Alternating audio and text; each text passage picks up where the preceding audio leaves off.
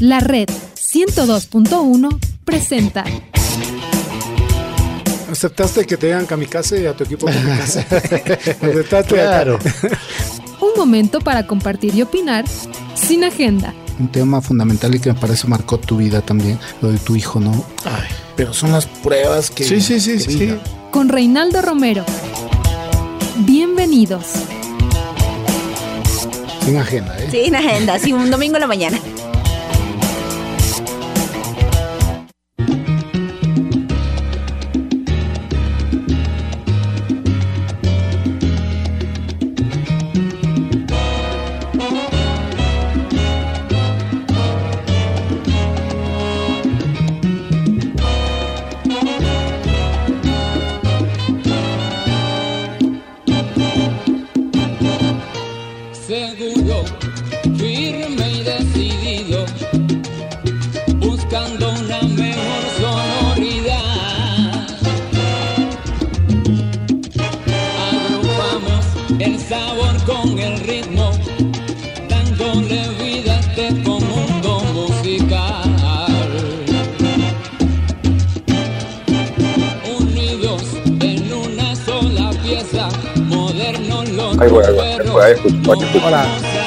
¿Qué tal? Hola, ¿qué tal? Buenos días. Buenos días, un, un, saludo, un abrazo a todos quienes nos escuchan en esta mañana de domingo en los 102.1 FM de la red. Como siempre, el mejor de los deseos y si va a salir de casa, por favor, use la mascarilla, no se la saque por nada del mundo, mantenga el distanciamiento social.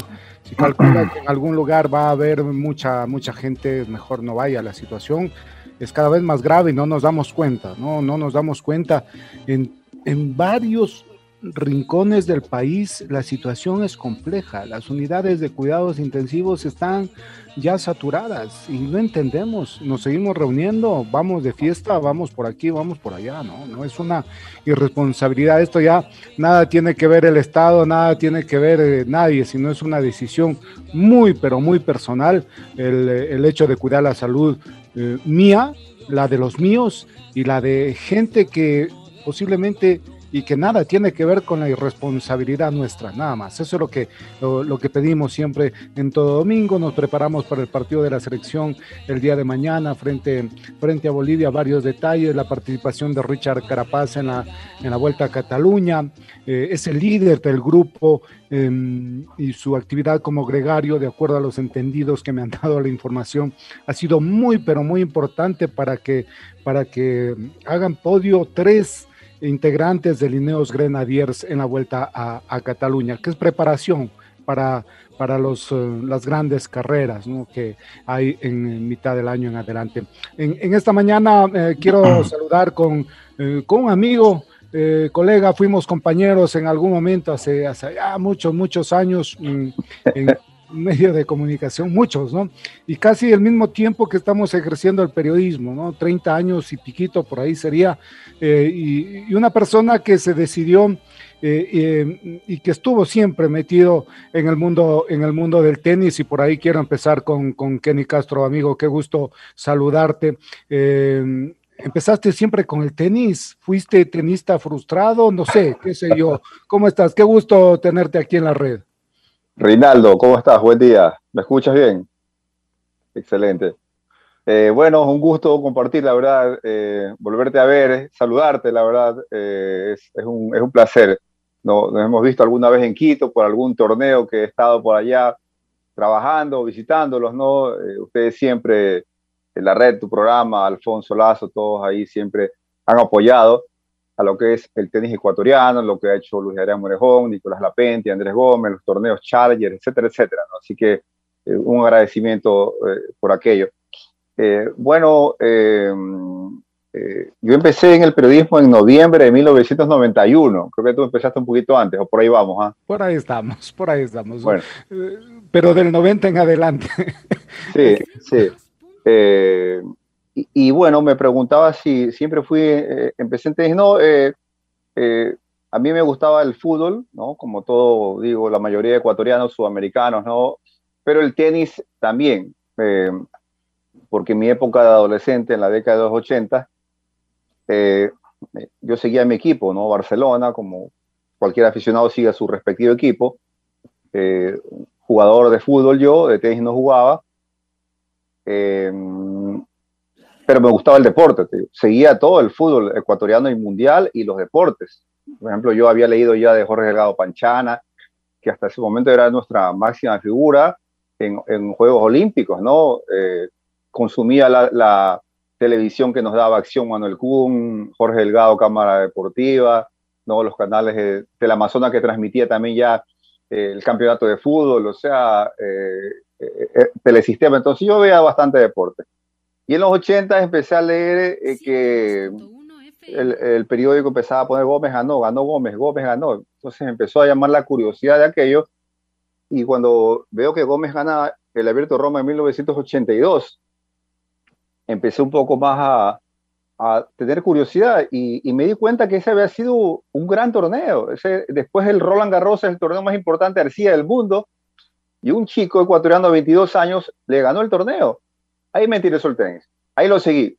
Ahí me apasioné y empecé a seguir. Entonces, eh, siempre tuve ese espíritu coleccionista y de investigador como adolescente, sin saber que algún día iba a estar en el periodismo, pero siempre guardaba, compraba la revista Estadio, recortaba periódicos, etcétera, etcétera. Y guardaba y guardaba no sé para qué, pero los guardaba. Y guardaba los recortes de Gómez así, y, y, de mi equipo y cosas así más interesantes de deportes que yo consideraba, porque me gustaba no revisar. Y me hice fanático de Andrés Gómez, lo seguía a través del periódico y cuando Telecentro transmitía la Copa Davis, ¿te acuerdas? ¿No? Eh, en Ecuador, eh, cuando mm, lo poco que se podía ver, ¿no? Eh, no había pues internet, no había la, la, eh, la televisión por pagar, ¿no? Tú sabes, ¿no? Peor ahora la computadora, este, el celular que tú ves todo.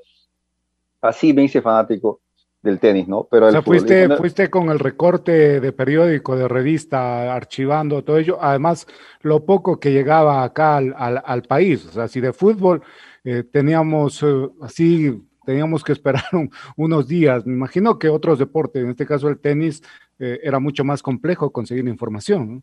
Claro, y después ya vino el VHS, ¿te acuerdas? ¿no? Ya con VHS yo, yo grababa los programas esportivos, ¿no? Eh, por ejemplo, cuando Aguinaga jugaba en Necaxa, a veces pasaban los partidos de, de, de grababa el partido de Aguinaga, Noriega se fue a Boca, grababa algún partido, me acuerdo que Teleamazonas transmitía el fútbol argentino en una época, no, porque no tenía TV Cable, ya empezaba el TV Cable, pero yo no tenía. Entonces así yo grababa cosas, y, y salía algo de tenis y grababa. Entonces una especie así de... Y revista que me caía la guardaba, ¿no? Y ya empecé a por ahí me caía un, un, dinerito, me compraba el gráfico, el Don Balón que llegaba acá a Guayaquil. Eh, y bueno, pues eh, Estadio, como te dije, y alguna revista extranjera que de ahí algún conocido traía, ¿no? Y cuando entré al periodismo en noviembre del 91, entré a, a un programa con Roberto Bonafón en Radio Caravana a las 11 de la noche.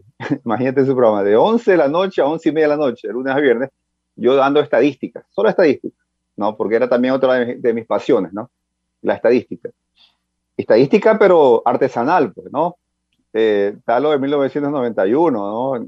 Era buscada la biblioteca municipal, porque yo a la biblioteca municipal, estudiante, no trabajaba, no tenía un trabajo fijo, entonces tenía tiempo, y yo me pasaba en la biblioteca municipal viendo o sea, lo que había pasado en el mundo deportivo, o sea, y, y, guardaba cosas. Y entonces tenía, empecé a hacer un, un banco estadístico importante, ¿no? Y, y, ahí me dio chance Roberto Bonafón, entré ahí y noviembre del 91. Y empecé ahí y después estuve eh, con él en Gamavisión entre el 92 y 93 como editor. Y cuando él salía del país yo hacía reportajes, entrevistas, ¿no? porque obviamente tenía mi espíritu periodístico, obviamente. Eh, y en el 1993 Gerardo España me da, me da oportunidad para trabajar en su programa en Caravana, tenía un programa en las tardes, Gerardo Español en las mañanas, por ahí, y empecé a trabajar con él, que ya me conocía algo de, por, por mi primera etapa en Caravana, porque yo, yo, trabajaba a las 11 de la noche y yo no iba en el día, o sea, nadie me conocía en el día. Yo trabajaba para la radio, en ese programa, tú sabes cómo era, ¿no? O sea, consigues publicidad si no vas por amor a la camiseta. Así era. Y um, Gerardo España me dio la oportunidad y empecé a trabajar con él en 93 y ya había salido Gamavisión y resulta que Andrés Gómez se retira en el año 1993 del tenis profesional, se retira. Y le hacen un partido de despedida en el Guayaquil Tennis Club. Guillermo Vilas, Steffi Graf y Laura Raya de Andrés Gómez. Em, y justo teníamos un programa especial con Gerardo España un sábado, me acuerdo. Eh, y, y, en la radio. Y yo llevé material de mis archivos. O sea, yo dije, voy a hacer un especial de Andrés Gómez. Y llevé, y empecé a paz, paz, por acá, Andrés, por acá. Por de España se quedó como loco ahí. O sea, y me dice, mira, este, eh, te voy a presentar esa, a, Mario Canesa para que... Para nadie, tenía, nadie tenía tu material. Bueno, puede ser, quizás sí, pero no sé. Y entonces, lo que pasa es que Mario Canesa, el doctor Mario Canesa tenía un programa de tenis desde que empezó Caravana en 1985, que ese programa se llamaba, se llamaba Match Point. 1985 empezó Caravana empezó el programa que él hacía con Miguel Martí y Casa, después Tyron Flores. Y, y grababa todos los viernes, Match Point.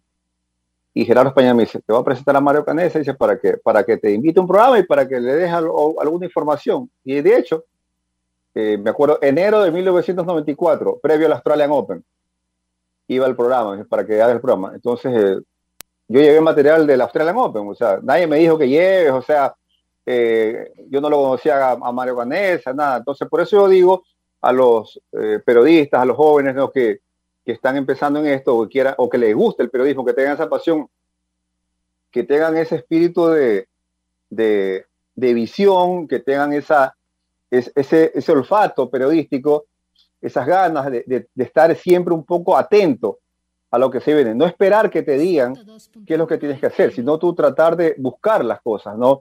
Y hacer algo bien. Obviamente sin meterte en el camino a nadie, simplemente hacer tu trabajo. Y yo llevé el material de Australian Open. Y bueno, pues empecé a ir, lo saludé, entré al programa a grabar los viernes, estaba ahí Tyron Flores, Tyron Florencia, y me presentaron como invitado. Y, y hablé la Australian Open, así mismo, más o menos. Centro, cabecea por acá, paz, paz, paz, paz, paz. Toda la información internacional que yo tenía ya a esas alturas, en el 94, ya un poquito más reforzada con las revistas que te decía, ya la televisión por cable un poco más, entonces, y me quedé largo no, no salí nunca más de ese programa que se grababa todos los viernes, salía al aire todos los sábados. Y ahí empezó, eh, digamos, mi, mi, mi, periodismo en tenis, pero yo estaba haciendo fútbol con Gerardo España en el 93. O sea, es malo que lo diga, pero aquí periodista deportivo es periodista de fútbol prácticamente. Así, desafortunadamente. O sea, periodista deportivo es prácticamente periodista de, de fútbol. Son pocas las sesiones que le dan espacio a otros deportes, ¿no? Eh, entonces yo hacía Cobrar España, entré a trabajar con Miguel Martín y Casa también, el abogado que paz descanse, en su programa de Diálogo Deportivo. Eh, y entonces iba por esas dos vías más o menos. Pero al año siguiente, en 1995, me llama Jorge Layana de Cable Deportes, porque se había ido Andrés Mendoza, que, había, que hacía tenis show en televisión, programa del semanal. Porque Layana me había escuchado en la radio. Entonces necesitamos un reemplazo. Ven para probarte y fui a un casting, el único eterno que tenía, el único saco que tenía, y me fui, me lo puse. Y bueno, pues que, iba a grabar un piloto, fui a grabar un piloto. ¿Sabes lo que es un piloto? Es un programa de prueba, pues, ¿no? A ver si, si tenías la, figura para, para, hacer televisión. Claro, eh, y así mismo llevé mis conocimientos y material, o sea, los temas que iba a tratar de actualidad del momento, o sea, de actualidad. Y te digo, o sea, hice el programa y ese programa salió al aire. y ahí me quedé. Ahí me quedé largo. Entonces ya ahí sí dije, bueno, pues aquí, aquí ya tengo que dedicarme a esto totalmente, porque ya tenía un programa de radio. Encontraste, encontraste el, nicho, o sea, tú encontraste el, además con todo el material que, tenías. Y va, va caminando tu historia en, en las coberturas, decir, de todo esto, el, encontrar eh, primero el auspicio, la decisión de, quienes quieren auspiciar un viaje, los traslados, todo eso, ir a, torneos internacionales siguiendo a los tenistas ecuatorianos. ¿Cómo, cómo lograste aquello? Sí, bueno, e, es verdad, eh, de allí va un poquito, ya van, va enganchando, enganchando las cosas, ¿no? Eh, por ejemplo, ya te hablo el 95, el 94, te dije, ¿no? Era el surgimiento de Nicolás Lapenti. Andrés Gómez se retiró el 93 pero en el 94 surgía un juvenil, Nicolás Lapenti, que ganó el Orange Bowl, le ganó a Guga Kurt en la final del Orange Bowl, que es el torneo juvenil más importante del mundo. Y en el 95, cuando yo empecé el, tenis show en televisión, Nico gana su primera ATP en Bogotá, no un challenge, sino un ATP. Entonces, mi, andadura tenística en el periodismo va también un poco en la mano de una figura como Nicolás Lapenti, ¿no? con quien empecé a hacer una muy buena relación de periodista, eh, tenista, pero surgió una buena relación, una química, la verdad, buena química con, con Nico, obviamente él mucho menor a mí, eh, pero bueno, pues entonces, y de allí eh, la primera cobertura que hice fue el 96 internacional, justamente porque Nicolás iba a jugar el abierto de, Bogotá, que el 95 lo ganó, que yo no fui, fue Jacinto Landazo ir a cubrir la final, enviado por Caravana, que era bastante tenis, cubría, ¿no? Eh, al 96, que Nicolás Lapendi iba a competir, me envía Caravana a, a Bogotá, 96. Y fui, fue mi primera cobertura internacional, y ahí Nico llegó a la final con, con Thomas Muster, dos del mundo.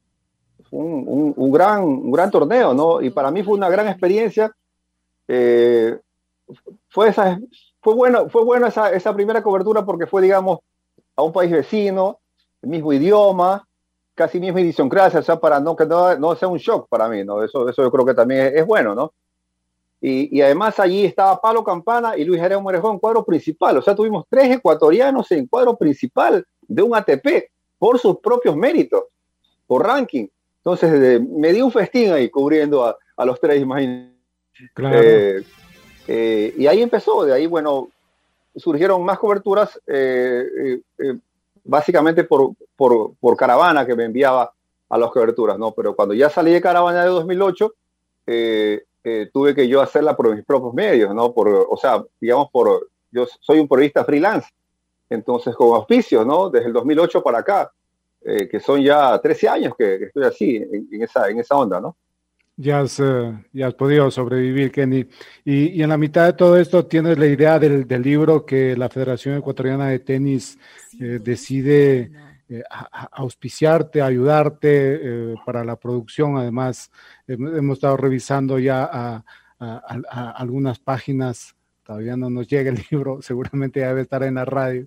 Em, pero es la historia del tenis, ¿eh? ¿cómo, ¿Cómo lograste esto? Mira, eh, un poco también lo que te decía, ¿no? Eh, en ese espíritu de, Me gusta la investigación, la historia. Siempre me gustó a mí la historia, la historia universal y la historia deportiva también. Eh, y siempre me gustó temas de investigación, por eso te hablaba de la biblioteca municipal que acá en Guayaquil es fuente impresionante de, de, conocimiento, de lo que tú quieras, de lo que tú quieras investigar, ¿no? Eh, y me gustaba leer todo, todo tipo de revistas, ¿no? Eh, y la lectura en general, te digo, yo no soy un lector, eh, digamos, espedernido, no, no tengo por qué jactarme de eso, pero sí he leído eh, García Márquez, Pablo Coelho, algunos otros este, escritores, novelas, no me ha gustado, pero yo no me considero escritor para nada, para nada. Lo mío es la radio y algo de televisión, y bueno, prensa, prensa escrita que se dice he hecho, pero, pero no es mi fuerte, ¿no? Eh, entonces, me, gustaba leer, tengo libros de deportes, de tenis, de fútbol, eh, y siempre me gustó eso, ¿no? Y cuando en 1998, 99, eh, Mario Canesa quiere hacer un libro, 100 años de historia del tenis ecuatoriano, entonces él me llama a mí, que estaba, imagínate, yo en pleno, en plena, yo era el periodista de tenis prácticamente, ¿no? Y yo hice la investigación de ese libro, prácticamente de, mucha, muy buena parte del libro, ¿no? Eh, estuve en Quito entrevistando a los RAI, a Rodrigo Borja, el doctor Rodrigo Borja lo entrevisté porque él fue tenista, eh, estuve por Ancón porque Ancón fue un lugar muy fuerte en el tenis, porque ahí estaban los, gringos, ¿no? Y los gringos hicieron su cancha de tenis. Eh, entrevisté, me acuerdo una vez a Pancho Segura en, en Santiago en 1997, tuvimos una charla con él larga, entonces, eh, investigué todo eso, hice mucha investigación y, entrevistas ¿no? y notas para, para ese libro. ¿no? Em, y bueno, ese libro salió a la luz, y, pero yo quería hacer algo, algo, me quedó, digamos, esa, esa, ese bichito, ese bichito, ¿no? Y bueno, pues hace, un, hace algunos años ya em, eh, en ese libro que te dije que, hizo Mario Canesa, no, no llegó a Wimbledon porque lo cerraron en el 99. Se cerró edición 1999, hasta ahí llegó. Entonces, quedó, la pica ahí, quedó esa. Quedó, quedó, quedó alguna historia por contar, ¿no? O, sea, Wimbledon, después muchos otros éxitos, muchos otros éxitos, ¿no? Y de los cuales yo estuve ahí presente y, pude, pude presenciar, ¿no? Ese fue el mejor momento de cobertura, todos tenemos un momento cumbre de cobertura, ¿fue ese? Puede ser, eh, sí, puede ser, puede ser eh, por, por la magnitud, básicamente, ¿no? Eh, por cómo fue, ¿no? ahí estuvimos, digo, te digo, un pool se hizo de radio, Cerré, Caravana y Atalaya, tres, tres periodistas estuvimos ahí, ¿no? En, en, en Wimbledon, ¿no? En el, en el, no fue en la cancha central, fue en, en la cancha 1 para 10.000 espectadores, al lado de la BBC transmitiendo, ¿no? Y fue algo, la verdad que impresionante, impresionante. Acá los medios, la televisión no, no compró los derechos porque pensaban que íbamos a perder, pero bueno, salió, salió muy, muy bien ese trabajo. Y, y hace algunos años, eh, Tyron Flores, mi amigo, eh, que actualmente es vicepresidente de la Fed, que es muy buen amigo del de economista Danilo Carrera, aquí yo conozco, dirigente que respeto mucho, no soy amigo de él, pero, pero nos conocemos por el mundo deportivo tenístico, ¿no? me dijo, Kenny, tienes que hacer ese libro, tienes que hacer ese libro porque yo con Tyron hablábamos. Entonces, nos reunimos los tres y le hice la propuesta. O sea, le, planteé eh, los temas y todo aquello, ¿no? Y le gustó la idea, ¿no? Entonces, eh, la situación fue, fue esa, ¿no? Eh, yo era la, toda la investigación, todo lo que, las fotos, todo, todo lo demás, era, era mi trabajo, ¿no?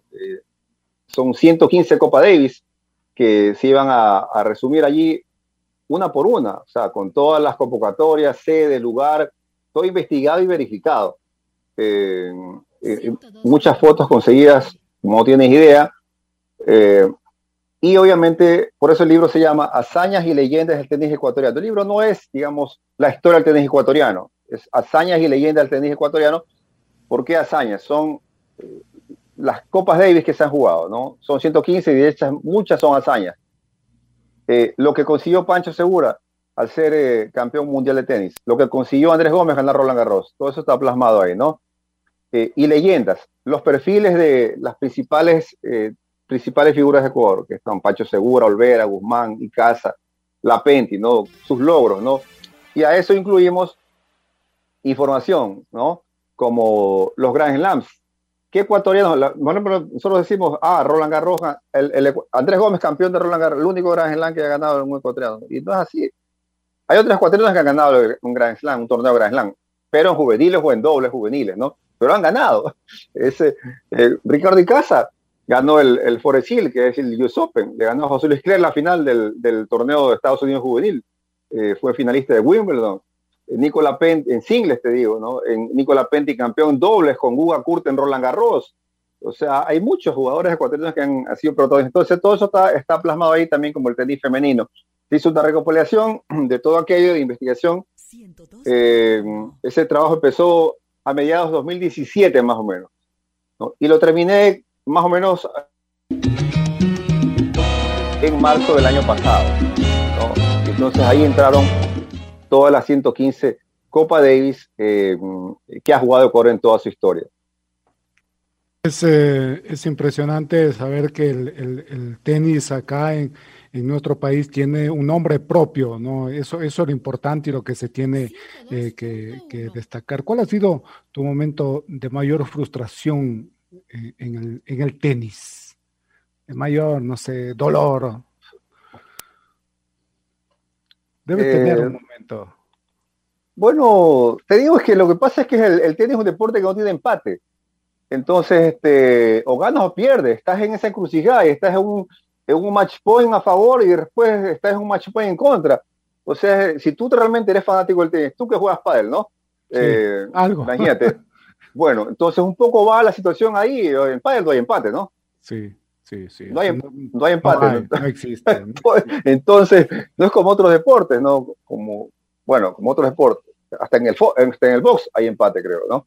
Eh, empate técnico, qué sé yo. Bueno, eh, bueno, hay, hay, muchas derrotas, ¿no? Que, como, o sea, como, como aficionado y como periodista que quiero cubrir, hay, hay muchas derrotas que, que, eh, que, han, que han dolido, digamos, viéndolo desde ese punto de vista. ¿Cuál te, ah, te puedo decir una de las derrotas que, eh, que, dolió así, fue la de Rumania en Quito el 2003, eh, que ahí está en el libro, ¿no? Eh, todos fueron cinco sets, todos, el récord de 5 sets todos los partidos y que, que, el papel éramos favoritos, ¿no? Y, y hay una, ahí, ahí, Giovanni Lapenti, tú sabes, era un jugador que en Quito le iba muy bien, jugaba muy bien, por eso que se empezaba a jugar en Quito también, porque Giovanni era una de las figuras y, y buscábamos un poco ya sacar algo de ventaja por, por la altura, ¿no? Además con respuesta, buena respuesta de la gente y todo, ¿cómo fue? Además, el, además el público, ¿no? Entonces, estuvimos, esa, estuvimos ahí, sí, sí. Claro, esa derrota dolió, dolió, porque era, es que no era un, una, una, serie cualquiera, era, era, el que ganaba, ascendía al Grupo Mundial. Para Ecuador era ascender al Grupo Mundial, o sea, 2003. Lo habíamos hecho 2000 y volvíamos a hacer 2003. Pero allí también hubo un, un, un pequeño, una pequeña pugna entre la dirigencia eh, porque los jugadores querían jugar en el, en el Buenavista, pero la dirigencia consiguió jugar en el Quito Tenis. ¿no?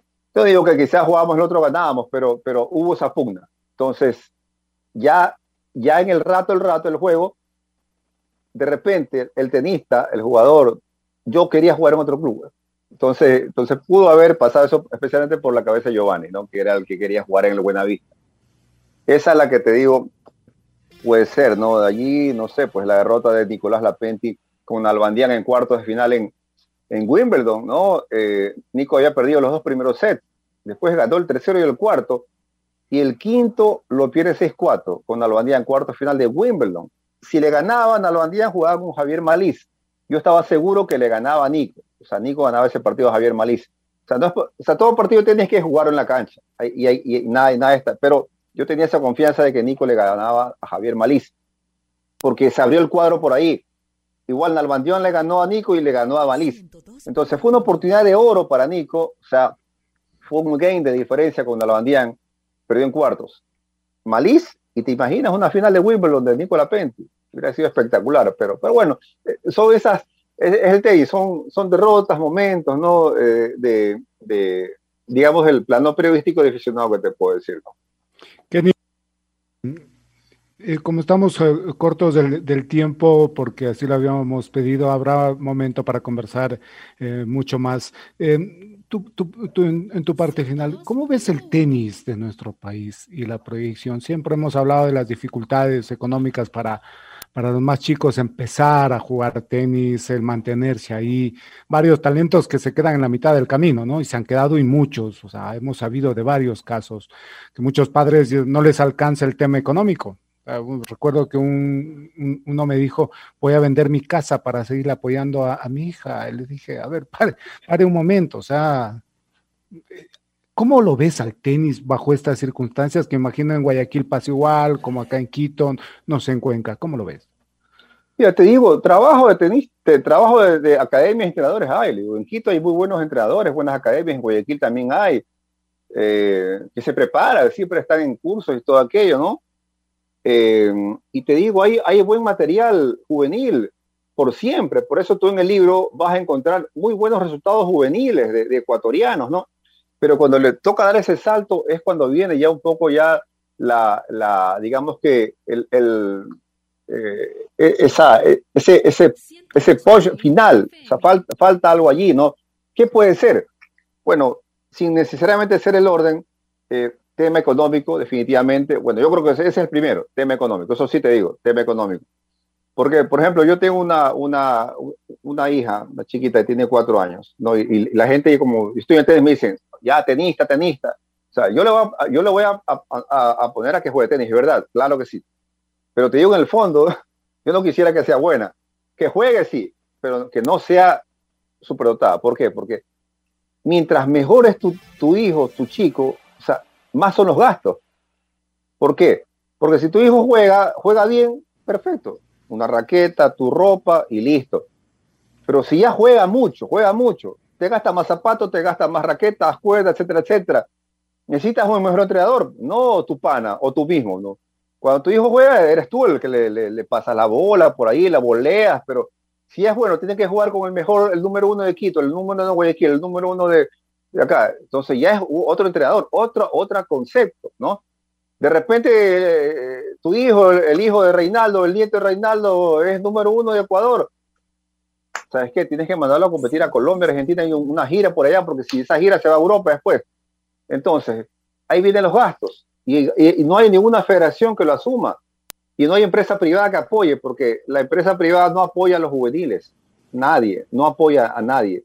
Entonces, eh, salvo honrosas excepciones, ¿no? Pero, y las federaciones son federaciones que, no son de fines de lucro y no tienen, digamos, este, este dinero como para, para apoyar. Entonces, por lo general viene el tema de los padres, ¿no? El que tiene que solventar. Y en esto, eh, Kenny, ¿cómo, ¿cómo ves a Mel Reasco? Bueno, eh, Mel es una chica con un potencial tremendo que este año está realmente eh, ya eh, jugando su primer año profesional, porque el año, el año pasado fue juvenil.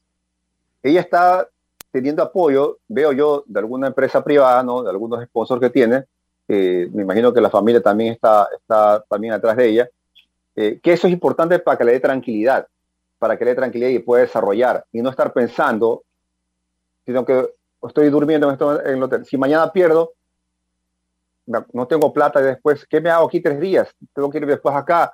Y, eso no te deja tranquilamente la mente, no te deja. Entonces, eso es bueno.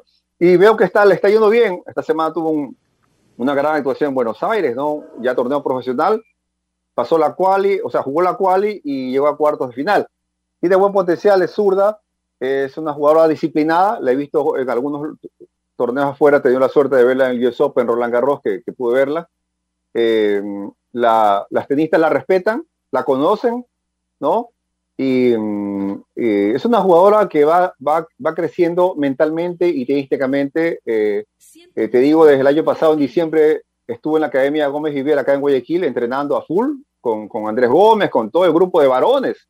Se pegaba sus rallies con, con tenistas varones allí y eso es bueno. Entonces, es una chica que quiere, tiene hambre, le veo con hambre, le veo con hambre, con ganas disciplinada, una chica bien, bien ordenada y, veo que tiene el apoyo de la familia también. Yo le veo un gran potencial, ojalá, ojalá nos, dé las alegrías que todos queremos, ¿no? Kenny, te quiero agradecer estos, estos minutos. Habrá oportunidad para continuar hablando de, este deporte que acá en nuestro país eh, tiene muchos, muchos adeptos y ojalá también estés aprendiendo a jugar pádel, ¿eh? que está, está, que está una euforia por la pandemia, me parece que es el deporte que más ha ayudado ¿no? a, mucha gente. Así que te mando un abrazo grande por estos minutos. ¿eh? Gracias, gracias. Sí, sí, estoy jugando tenis, te digo, estoy jugando tenis, soy, soy malo, pero juego tenis. Eh, sí, el pádel, el, el, pádel, el pádel, obviamente lo, lo, voy a tomar en cuenta. Y, bueno, ojalá te llegue el libro pronto, si no me, me avisas, ¿no? Porque sé que, que, te están por enviarte el libro eh, Hazañas y Leyendas del Tenis Ecuatoriano, eh, que está a la venta en la Federación Ecuatoriana de Tenis, porque este libro fue eh, apoyado por la Federación Ecuatoriana de Tenis, porque cuando están la carrera, ellos son los últimos que tienen la capacidad de distribución. Lo venden en la sede de Guayaquil y en el teléfono, no me acuerdo, pero lo he puesto en mis redes sociales, que hacen envíos para Quito, para todo el país. Así que bueno, pues, gracias Reinaldo y éxitos en tu programa. Muy amable, muchas gracias. Le decimos a, Kenny Castro que estuvo acá con nosotros hablando de un poquito de tenis. Seguramente habrá más adelante la ocasión de hacerlo en, en mayor tiempo. La red.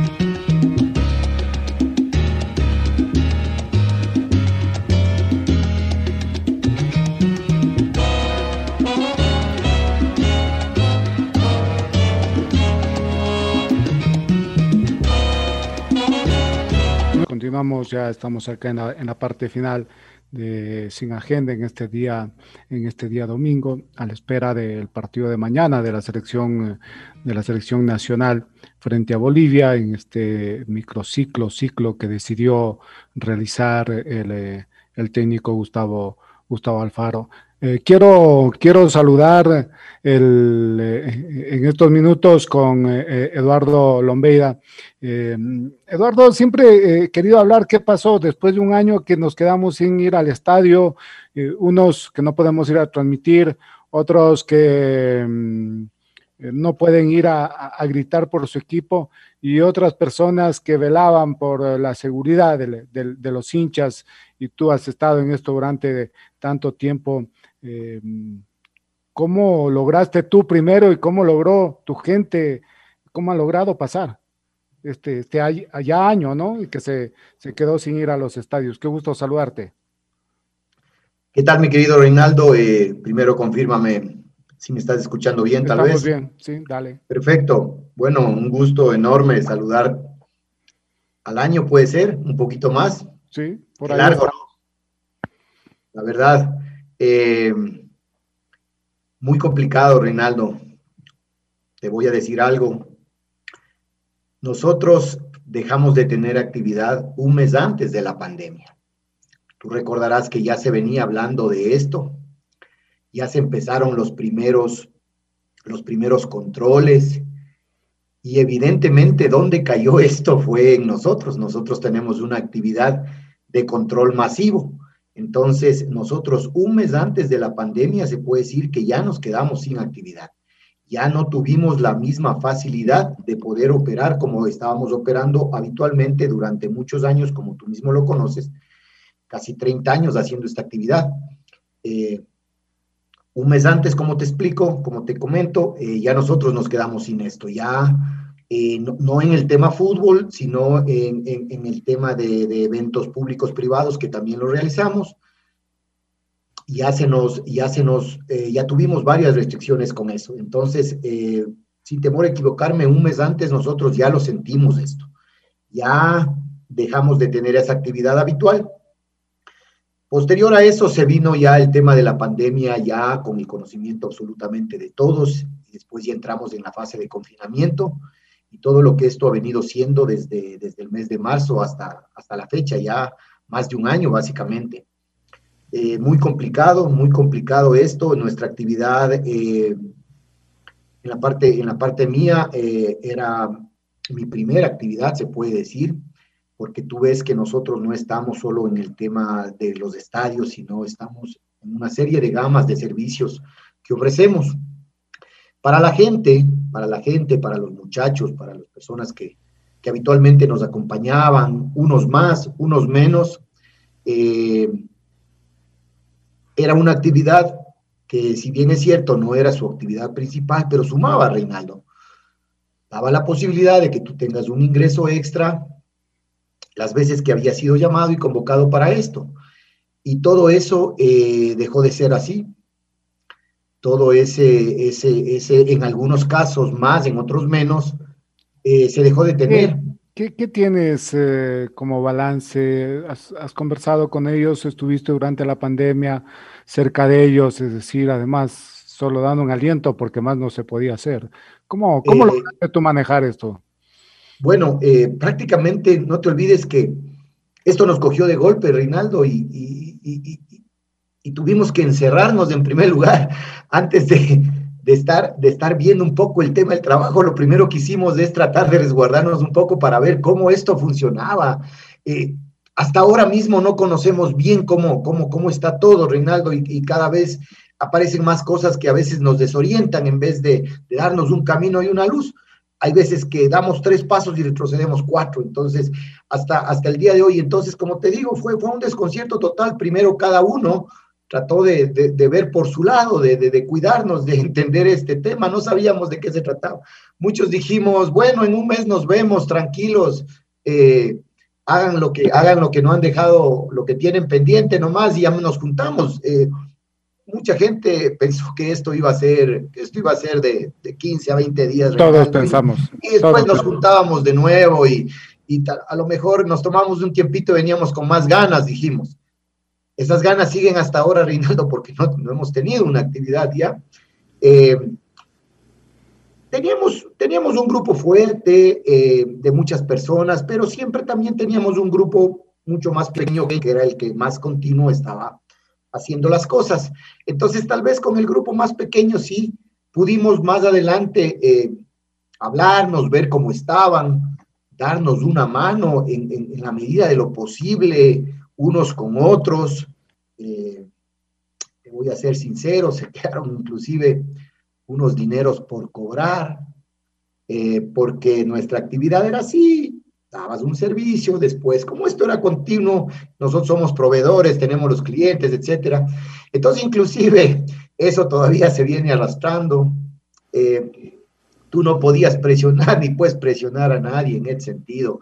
Todos estamos muy complicados con esto. Lo único que queremos es que ojalá ya, ya, ya, ya haya una luz de por dónde, por dónde esto empiece a moverse como era, ¿no? Ni de cerca creo que va a ser como era, pero por lo menos algo más. Eh, y te digo que empezamos a, conversar un poquito más porque eh, creo que a los tres, cuatro meses ya, ya creo que se hablaba un poco de, de, continuar con el tema de, estadios. Evidentemente, eh, nosotros íbamos a un estadio, para que tengas una idea, con no menos de 25 personas, porque era lo que más o menos eh, tú considerabas que era lo mínimo con lo que podías abrir un estadio, un escenario. Eh, te hablo de un partido, pero de, nada de público, ¿no?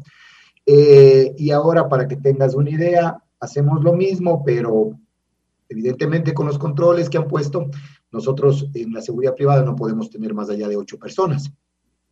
Entonces, ese grupo, ese grupo está trabajando.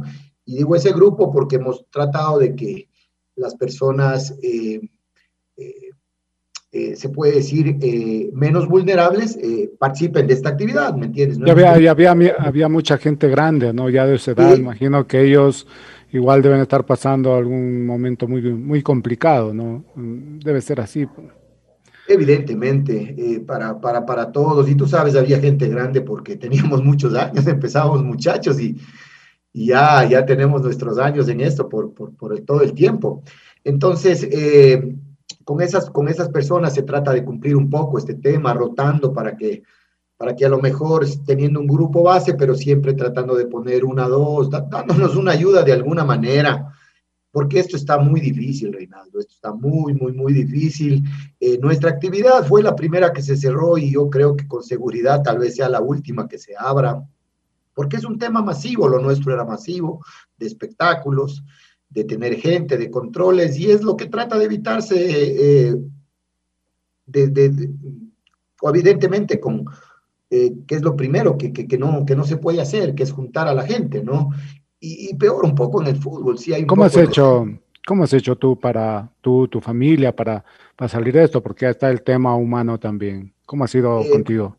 Sí, bueno, básicamente un poco eh, algo de ahorro que, pienso que teníamos todos, eh, eh, se ha ido yendo de a poco, ¿no?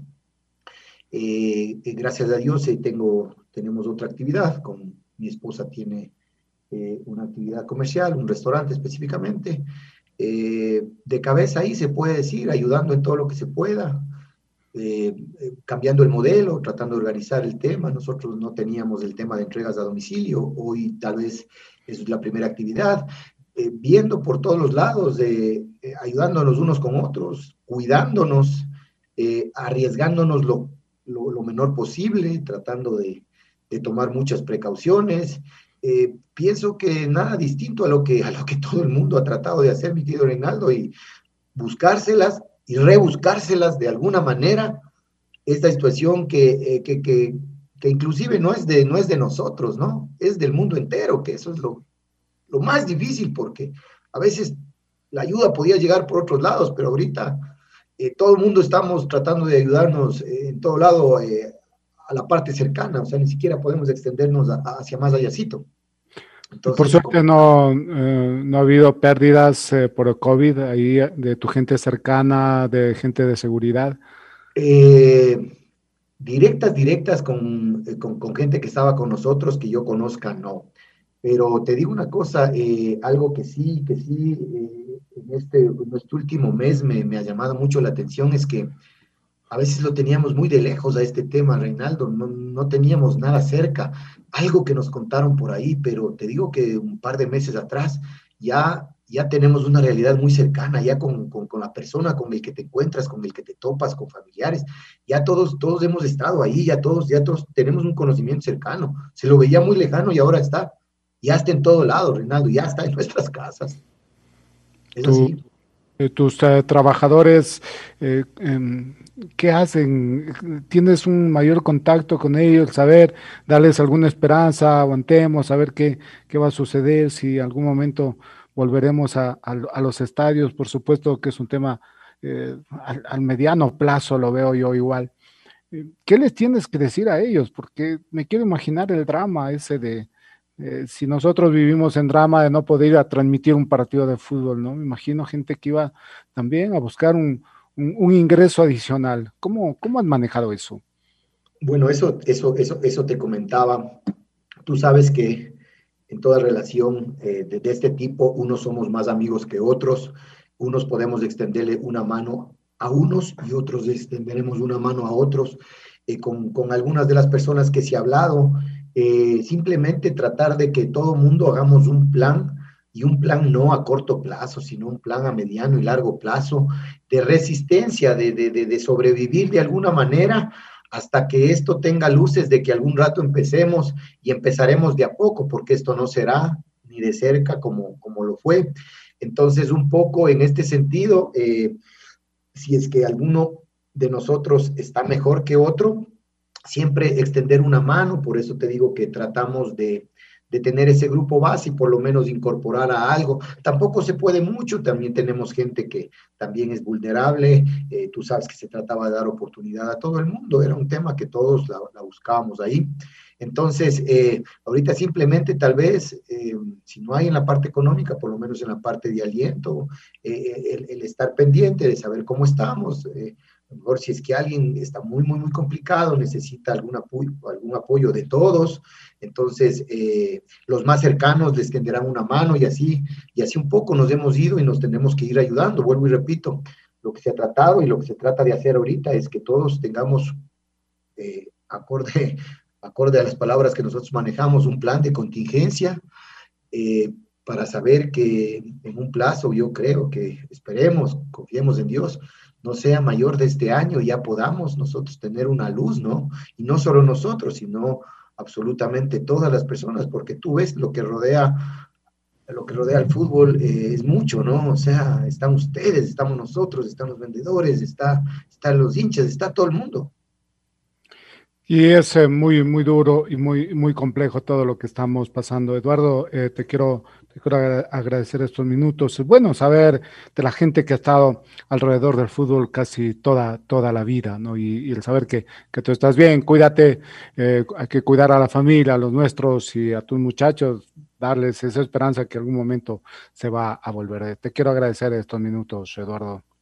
No, gracias, un gusto. Eh, cuando hay este tipo de, de, cosas parece que no hubiera pasado nada, como que nos juntamos y estamos en lo mismo. Quiero, eh, eh, escúchame antes, antes de la despedida final tuya, quiero que escuches algo y que hoy, hoy 28 de marzo nos acordamos de algo especial que ocurrió en el Atahualpa.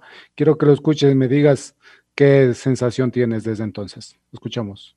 Alex aparece en izquierda, se va Alex, Alex va enfrentando al, jugador Lucho, viene el centro para Iván Cabiel, entre en el área, se fue Iván Cabiel, queda solito, tira más.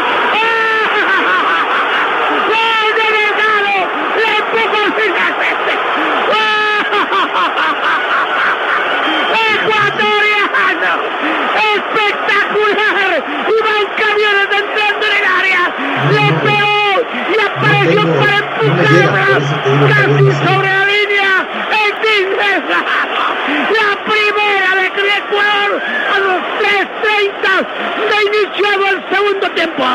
Otra vez el tin, tirín, tin, tin para hacer levantar a un país. La jugada comienza con Alex que se lleva la marca de Roque y para Cavieres que pagó todo. Lo del primer tiempo, barriendo rivales en el área y la pelota a la derecha para que entre Agustín Delgado y empuje el balón en el primer gol de Ecuador ante Brasil en el Atahualpa. Ha salido más el sol, más caliente el sol para abrigar la esperanza de Ecuador. Ahora se transforma este 1 a 0 ante Brasil. Todavía estoy viviendo la pilada de Cavieres. Dribló a todo el mundo, al entrenador del Valladolid también le dribló Cavieres. Y la pelota contra el poste izquierdo y apareció, apareció el Sin Delgado. ¡Qué emoción! Ve ese estadio como brama. ¡Vamos, Ecuador! Y Ecuador es el que domina. ¡Qué ganas, qué ganas y qué corazón están poniendo! 28, 28 de, marzo del 2001. Ya. Eh, cinco cinco eliminatorias tenemos a cuestas, mi querido Reinaldo, de ellas tres con éxito, ¿no? Eh, increíble, increíble. Eh, eh, estoy, estoy parado ahí al lado del, del, vocal de turno, mirando hacia, hacia las gradas, de ladito hacia el otro lado. Increíble. no, no sabes, no sabes, o sea, Eh, y, amigos ahorita oyendo los relatos, don Alfonso, eh, eh, Viejo Pardo, Lucho Baby, mira que ya no, nos acompañan, o sea, ese es el fútbol, Reinaldo, eso es lo que, eso es lo que queremos, esos recuerdos impresionantes, o sea, la vida de nosotros ahí, hombre. Ha sido ahí de siempre. Y ahí es donde queremos estar y posiblemente terminar, ¿no? Que así sea. Eduardo, muchísimas gracias por estos minutos. Te mando un abrazo grande y vamos a estar en contacto. ¿eh? No, muchas gracias y, a seguirse cuidando, hermano, y con la bendición de Dios saldremos de esto. Un gusto saludarles, hermano, y siempre a las órdenes. Eduardo Lombeida, que lo veíamos siempre los domingos tempranito, ¿no? Para, para ahí en los estadios, en las gradas, para hablar, para ponernos al tanto, para saber cómo eran los operativos, qué iba a ocurrir y otras cosas más. Lo hacíamos con Eduardo Lombeida. Eh, esto ha sido sin agenda en este día. Eh, me acordé también de ese gol de, del Team tuve la fortuna de estar atrás del arco ese donde marcó Agustín Delgado ese, ese golazo. Un abrazo grande, recuerden, usen la mascarilla, por favor, usen mascarilla, no vayan donde haya mucha gente, por favor, ayer veamos una fiesta eh, también en un barrio pelucón, bailando sin mascarilla y bastante gente, es en todos lados y si no entendemos aquello, el dolor va a ser mayor. Tengan la, plena seguridad que eso va a ocurrir. Cuidémonos, por favor, que la pasen bien.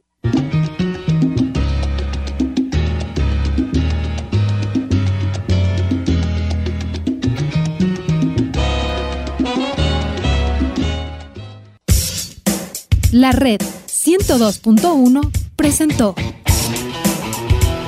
¿Aceptaste que te digan kamikaze a tu equipo kamikaze? Aceptaste claro. Un momento para compartir y opinar sin agenda. Un tema fundamental y que me parece marcó tu vida también, lo de tu hijo, ¿no? Ay, pero son las pruebas que... Sí, sí, sí, sí. Con Reinaldo Romero. Sin agenda, ¿eh? Sin agenda, sí, un domingo en la mañana.